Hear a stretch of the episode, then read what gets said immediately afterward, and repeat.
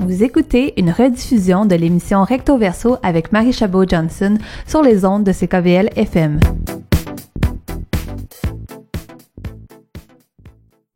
Charles Bender. Je suis euh, le porte-parole de la Semaine de la diversité du Conseil québécois du théâtre en collaboration avec Diversité artistique Montréal et euh, Modern Times euh, de Toronto. Et là, c'est la première édition de la Semaine de la diversité théâtrale. donc là, vous êtes comme le premier porte-parole. Vous commencez peut-être une lignée. C'était quoi l'intention à la base de vouloir créer la, la Semaine de la diversité théâtrale?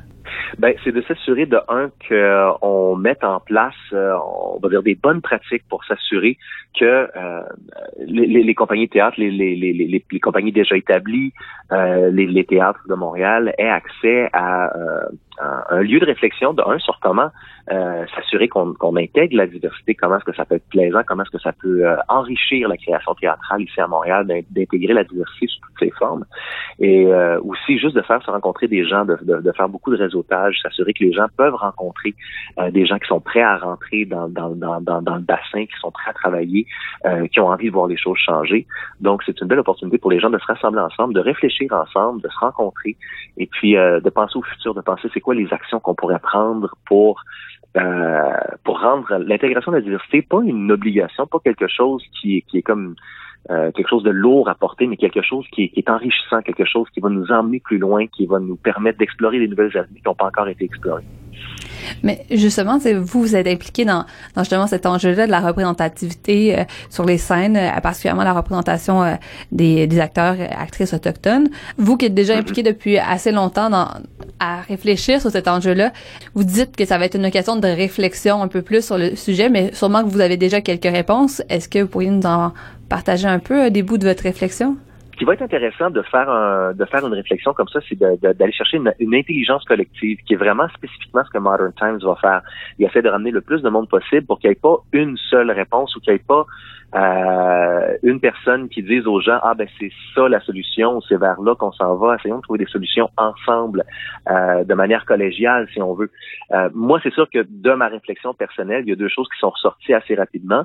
c'est que de un il faut qu'on faut qu'on s'habitue à, par exemple en casting, peu importe le casting et quoi, de se poser la question euh, est-ce qu'il est absolument nécessaire d'utiliser de, euh, la personne blanche, la personne caucasienne comme étant un neutre absolu? Aussitôt qu'on a quelque chose qui a à être distribué, un rôle qui va être à distribuer, au de notre tête s'en va vers euh, des, des, des, des gens qu'on connaît déjà, qui sont déjà dans le milieu, et sont à peu près uniformément blancs. Euh, caucasien, euh, à moins que le rôle spécifie ah c'est quelqu'un qui est asiatique, ah c'est quelqu'un qui vient de la communauté euh, noire, ah c'est quelqu'un qui vit qui, est autochtone. C'est le fun de défaire ces barrières-là, de se dire ben on peut qui est-ce qu'on peut appeler comme acteur qui peut essayer de prendre ce rôle-là? Et souvent c'est même pas spécifié dans les distributions. Est-ce que ce personnage-là doit absolument être caucasien? Est-ce que cette personne-là doit absolument être un homme? Est-ce que cette personne-là doit absolument être un homme ou une femme? Est-ce que cette personne-là doit absolument... Tu sais, il y a plein de choses qu'on prend pour acquis que le, neutre, le neutre devrait être un homme blanc. Donc, si on a un rôle d'avocat à distribuer, on va y aller, ah ben, quel gars pourrait jouer ça? Mais c'est comme, ben non, tu pourrais avoir une femme transgenre euh, qui, qui, qui, qui, qui, qui, est de la communauté des, euh, des sourds-muets qui pourrait jouer ce rôle-là. Il n'y a rien qui oblige euh, que, que, le rôle soit distribué euh, nécessairement à un homme blanc, d'aller dans le, dans, dans, le classique, dans le cliché, dans le facile. Ça, c'est la première chose. Ça permet d'inclure la diversité euh, de manière qui n'est pas euh, spécifiée, qui n'a pas besoin de spécifier ah cette personne-là, il va falloir qu'on écrive une histoire, il va falloir qu'on justifie pourquoi cette personne-là est pas un homme blanc caucasien. Euh, on n'a pas besoin de faire ça, on a juste besoin de dire cette personne-là est un avocat, parfait, c'est bon, on continue sur l'histoire, on n'a pas besoin de plus d'informations que ça, et on inclut la diversité. L'autre chose, c'est quand on parle d'appropriation culturelle, écrire des rôles spécifiquement euh, qui, qui, ont spécifiquement euh, un, aspect de, de, la diversité, un, aspect de l'altérité, que ce soit une personne euh, qui soit entre guillemets, entre gros guillemets, guillemets pardon, différente à cause euh, par exemple, d'un handicap physique à cause de la couleur de sa peau, à cause de son accent, ben là, on risque de se mettre dans une situation où on va écrire quelque chose euh, qui sera pas nécessairement juste parce qu'on va se battre. Tu sais, les, les, les sources d'informations pour écrire un rôle un, rôle d'autochtone, par exemple. Je vais me baser sur un autochtone. Si on essaie d'écrire un rôle d'autochtone, ça se peut qu'on se base sur une panoplie d'informations complètement euh, biaisées euh, qui, qui, qui tombent dans le, le, le, le, le autrement dit que tous les Autochtones sont pareils, on va mettre des plumes, on va euh, parler de, de, de l'histoire de ce personnage-là, dont les écoles, les, les, gens, les parents sont allés à l'école résidentielle, puis qu'il y a un problème de boisson, puis toute l'équipe, on tombe dans tous les clichés possible et imaginable qu'on essaie d'écrire un personnage comme ça. Alors qu'on aurait pu demander à un, auteur autochtone, une auteure autochtone, de dire euh, aide-nous à écrire ce personnage-là, trouve-nous une manière d'intégrer ce personnage-là, ou vous, on aimerait ça vous donner les opportunités d'écrire vos propres histoires, on aimerait ouvrir les portes pour faire en sorte qu'il y ait plus d'histoires qui viennent de vous, qui va nous permettre euh, d'aller plus loin dans, dans, dans, dans la découverte de quelque chose que la plupart des gens connaissent pas en ce moment. Donc ça, c'est les deux aspects, euh, les deux aspects distincts. Intégrer la diversité, ça ne veut pas dire écrire nécessairement des personnages pour la diversité, ça veut juste dire accepter qu'un rôle donné peut être joué par n'importe qui, tant et aussi longtemps que la personne est capable de faire le travail. Justement, comment vous avez amené la, comment la semaine de la diversité théâtrale a amené un peu la programmation, parce qu'on on voit, justement, il y a table ronde, des, des débats où, où, les gens vont pouvoir en discuter, mais c'est surtout la partie euh, qui va avoir lieu mardi et mercredi, euh, qu'est-ce qu'on appelle post-marginal, qui m'intéressait à savoir comment vous, comment justement cette, cet euh, outil-là va être, en fait, comment cette, euh, ces deux journées-là vont être utilisées comme un outil justement dans, dans cette comment on fait pour avancer la, la réflexion collective, genre? Oui, ce qui est très intéressant avec Post Marginal, c'est que, euh, première des choses, c'est des participants, ça va se faire en circuit à peu près fermé. Autrement dit, les gens qui vont participer vont participer pour les deux jours euh, des ateliers qui sont proposés.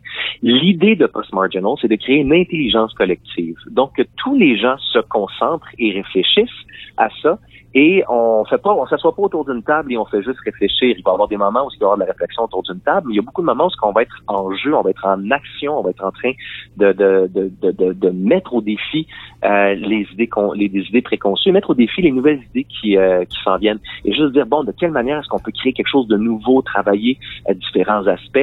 Donc, c'est quelque chose qui est très organique, euh, qui est proposé à travers euh, le, le laborarium. c'est ça qui est intéressant. Et idéalement, ce qui va en ressortir, c'est une forme de conscientisation collective. C'est un groupe qui va en fait, ah, c'est toutes ces choses-là qu'on a découvertes, et à partir de là, nous, notre perspective, elle est changée. Peu importe les milieux dans lesquels on va travailler, notre perspective va permettre de dire euh, comment est-ce qu'on peut penser autrement, comment est-ce qu'on peut sortir de la boîte, comment est-ce qu'on peut se, se distancier du, du, du, travail pendant quelques minutes et se dire non, mais qu'est-ce qu'on peut faire de plus, comment est-ce qu'on peut être encore plus créatif dans ce processus-là, et qui est-ce que on n'a pas dans notre équipe qui nous permettrait d'explorer les nouvelles avenues? Et dans ce cas-ci, euh, on se concentre particulièrement sur les gens de la, de la diversité.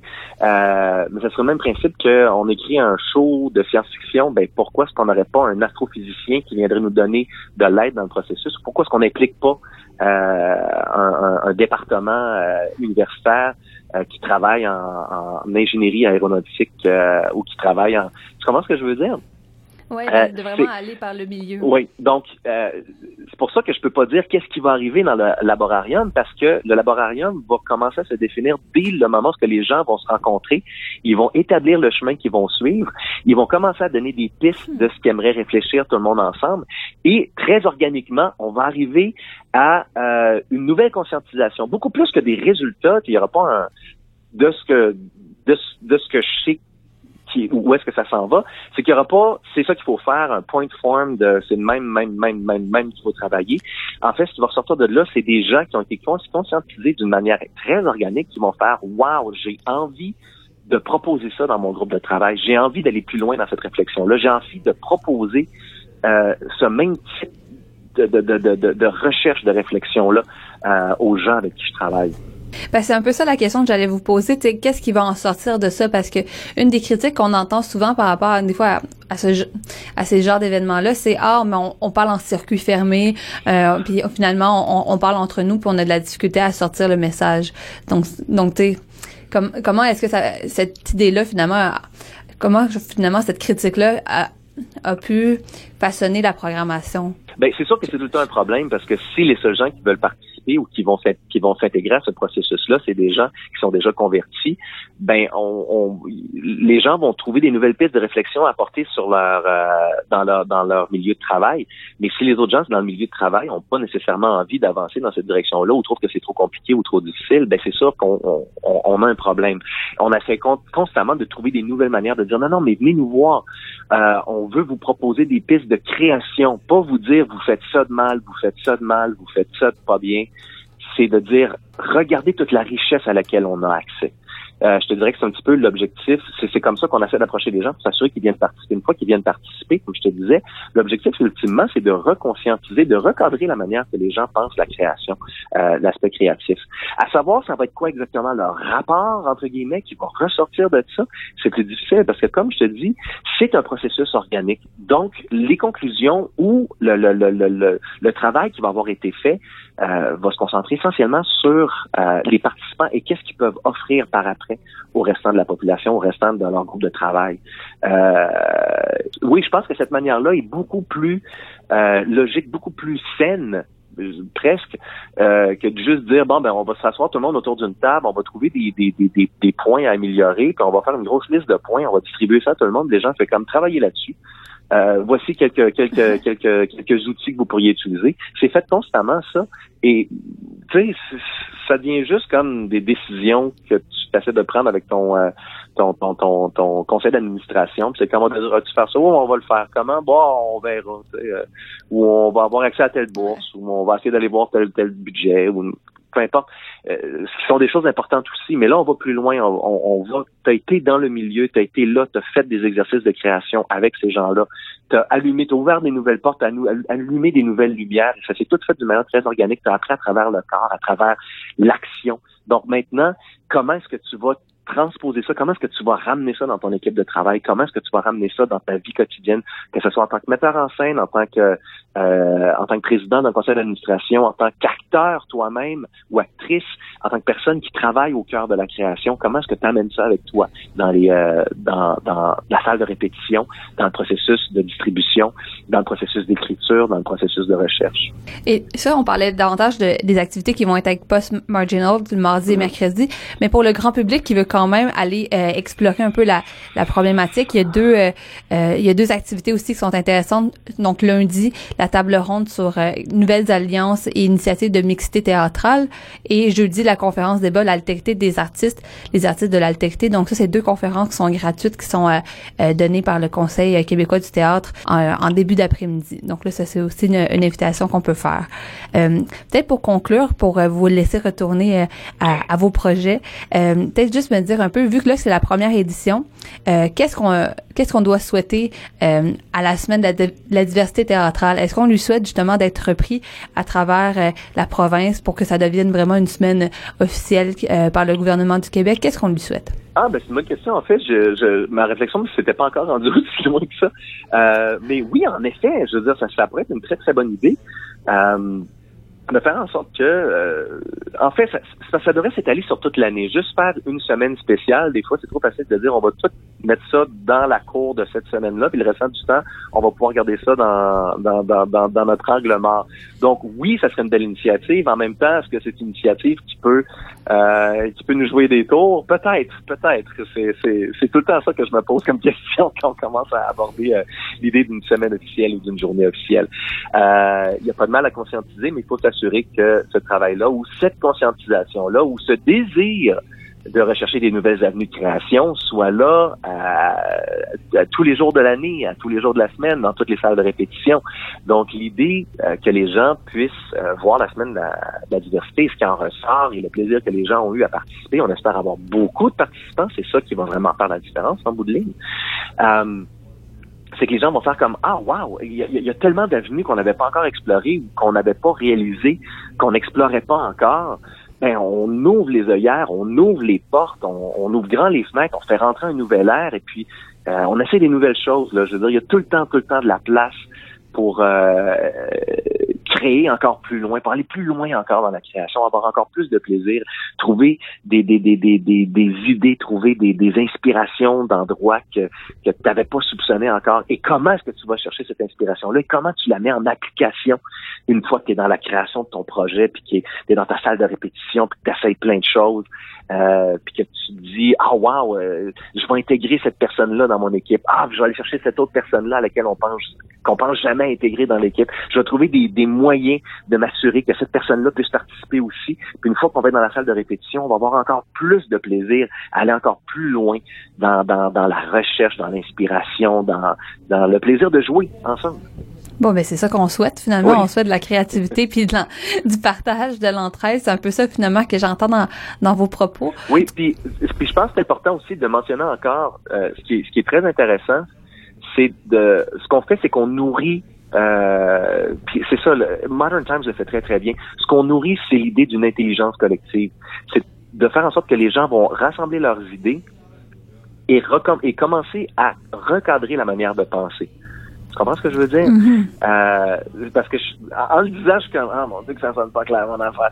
Mais euh, je, je, crois vraiment en ça, le fait que le, le, le, la société, le groupe, euh, l'équipe a, va avoir le désir de, de, de, prendre cette responsabilité-là sur eux pour faire en sorte qu'ils euh, ils vont se nourrir encore mieux euh, une fois qu'ils vont arriver dans, dans le processus de création.